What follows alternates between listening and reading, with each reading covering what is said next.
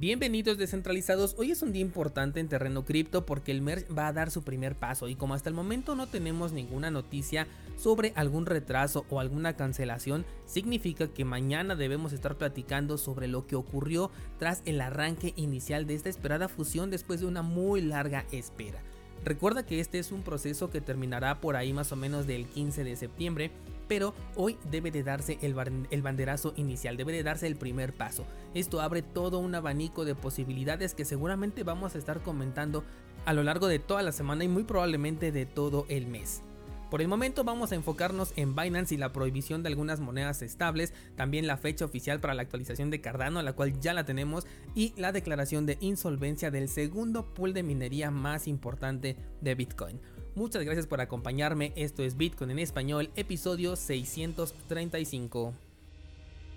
Vamos a comenzar con esta noticia de Binance que anunció oficialmente que a partir del día 29 de septiembre va a dejar de dar soporte en su plataforma a criptomonedas estables como el USDC, TrueUSD y también USDP, que personalmente esta última no la conocía. En su lugar, aquellas personas que tengan estas criptomonedas en su balance y no las hayan cambiado van a recibir Binance USD. Esta nota es bastante interesante. USDC es una criptomoneda estable bastante fuerte. De hecho, si no me equivoco, es la que le sigue a Tether por lo que decidí retirarlo, pues no sé, como que me activa un foco rojo, se me hace como que aquí hay algo más. Si bien puede tratarse solo de una estrategia para incrementar el uso de la moneda estable propia de Binance, también es posible que exista algo por detrás del telón que no sepamos todavía. Hoy inicia, por ejemplo, el merge a menos la primera etapa y USDC dijo abiertamente que iba a darle soporte a la versión de prueba de participación. Binance, por su lado, ha aprobado las dos dentro de su plataforma, pero me resulta extraño que quite el soporte a una de las monedas más utilizadas. Por ahí había ciertos rumores con respecto a USDC y al poder o control que podía llegar a tener sobre Ethereum o sobre las decisiones de Ethereum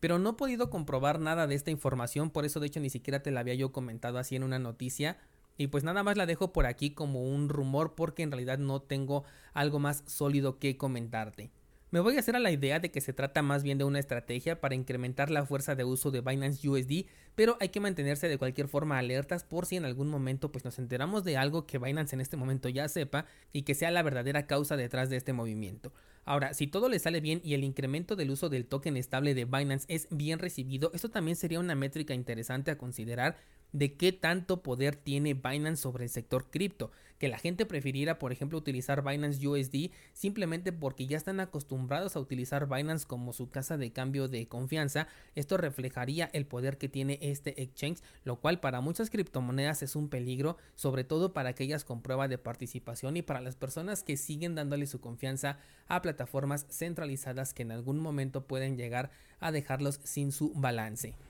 Me parece un movimiento bastante interesante. Yo creo que esta nota va a seguir dando de qué hablar en el futuro, pero si no, pues entonces simplemente se trataría de esta estrategia para impulsar el uso de Binance USD, el cual va a incrementar sus circulantes y la gente comienza a realizar sus retiros en esta criptomoneda y todo esto lo vamos a poder ver en métricas en el futuro.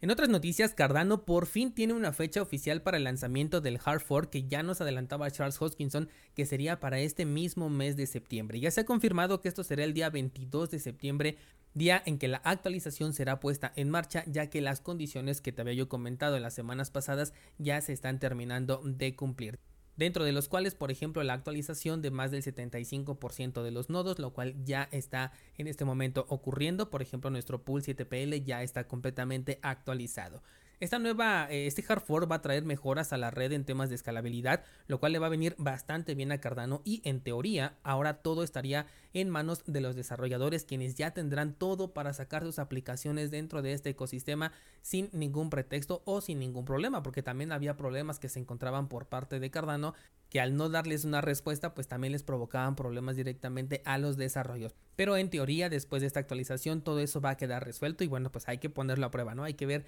qué es lo que realmente va a ocurrir. Hace poco escuché en un video que me encontré en redes sociales, o no me acuerdo si me lo compartió un descentralizado, pero bueno, eh, este video decía que los proyectos cripto ahorita estaban como medio muertos porque el mercado era bajista y a ellos no les convenía sacar nada novedoso porque la gente pues simplemente no iba a querer entrar en este momento donde las criptomonedas están eh, cayendo de precio, donde en este momento no es recomendable entrar a una DeFi porque por ejemplo los, los préstamos colateralizados pues están mucho en riesgo y lo hemos visto ahorita con todo esto que está sucediendo.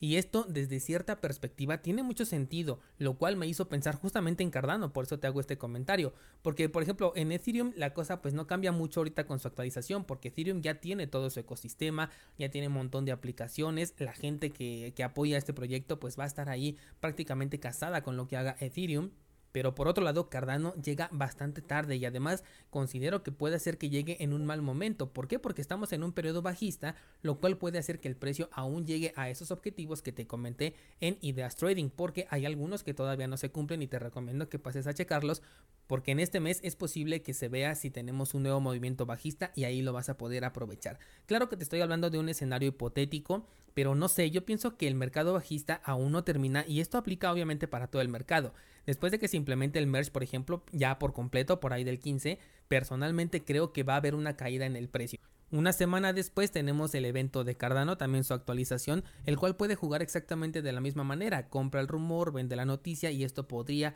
ser el detonante del siguiente movimiento bajista, no solo para Ethereum y Cardano, sino para todo el mercado en general. Por otro lado, si lo queremos ver desde un aspecto positivo, también se puede. Ahorita que apenas se lanza la actualización van a comenzar los desarrollos. Si bien ya hay algunos que según Charles Hoskinson nada más están esperando a que ocurra este hard fork para poder salir, yo no creo que veamos una oleada de proyectos así salir de un día para otro. Creo que este periodo bajista puede ser importante para que los desarrolladores puedan preparar todas sus aplicaciones que sean interesantes e incluso alguna innovación, porque si te das cuenta no hemos visto innovación después de los criptojuegos y los metaversos, creo que fue lo último que tuvimos en el sector y posterior a ello comenzó el mercado bajista y ya no hay nada nuevo en este momento. En algún punto te comenté como que estábamos un poquito estancados de que no había nuevos desarrollos, pero con esto que te comento hace un momento de que dicen que este no es el momento ideal para poder sacar un nuevo proyecto porque como el mercado es bajista pues no habría el mismo apoyo. No sé, como que considero que esto sí puede llegar a tener sentido y que la mayoría de desarrollos interesantes salgan en un punto en donde el mercado esté creciendo y de esta manera pues puedan aprovecharse, ¿no? Puedan apalancarse de hecho porque este boom que se da en los proyectos cuando son nuevos es el que normalmente se suele aprovechar y por eso es que salen un montón de youtubers a decirte, no, es que este proyecto te paga no sé qué rentabilidad, este criptojuego está dando un montón de dinero, este metaverso va a ser el que va a romperla en internet y así es como esos tokens suben exponencialmente, tenemos esos movimientos explosivos que tanto nos gusta ver, pero normalmente se ocurre en un movimiento alcista porque tiene todo a su favor, ¿no? O sea, el mercado de por sí está creciendo y si todavía le metes un incentivo de una de una noticia, de una actualización o algo por el estilo, pues todavía les da como que ese impulso adicional que hace que los movimientos sean parabólicos. Por el momento lo único que queda pues es aprovechar las oportunidades que nos presente el mercado y también los proyectos, por ejemplo el staking de Cardano, que por cierto el fin de semana firmamos un nuevo bloque y así fue como comenzamos septiembre. Como siempre, muchísimas gracias por su apoyo y espero que sigamos creciendo con tu participación. Te dejo el enlace en las notas del programa por si quieres participar con nosotros. Por último, te quiero comentar que un servicio que ofrecía uno de los pools de minería de Bitcoin más grandes de todos acaba de suspender retiros por problemas de liquidez. Pooling es uno de los pools de minería más activos y grandes que siempre figuran en las listas de los pools más importantes que tiene Bitcoin. Esta empresa tiene una cartera cripto en donde ofrece servicios DeFi, ya sabes, préstamos, trading también y algunos beneficios por utilizar su plataforma, todo a cambio de la custodia de tus criptomonedas. Bueno, pues resulta que esta empresa ha declarado problemas de insolvencia, motivo por el cual han suspendido indefinidamente los retiros dentro de esta cartera que ofrecen. No han dado ninguna fecha, aunque bueno, ya sabemos que cuando esto empieza así, las fechas suelen ser lo último de lo que nos enteramos y esto puede llegar a llevar hasta años, pero primero dijeron que serían solamente unos cuantos días, aunque también publicaron que en un par de semanas pues iban a dar un poquito más de información sobre qué iba a pasar con este dinero retenido. Como siempre, pues aseguraron que el dinero de los inversionistas está seguro con ellos,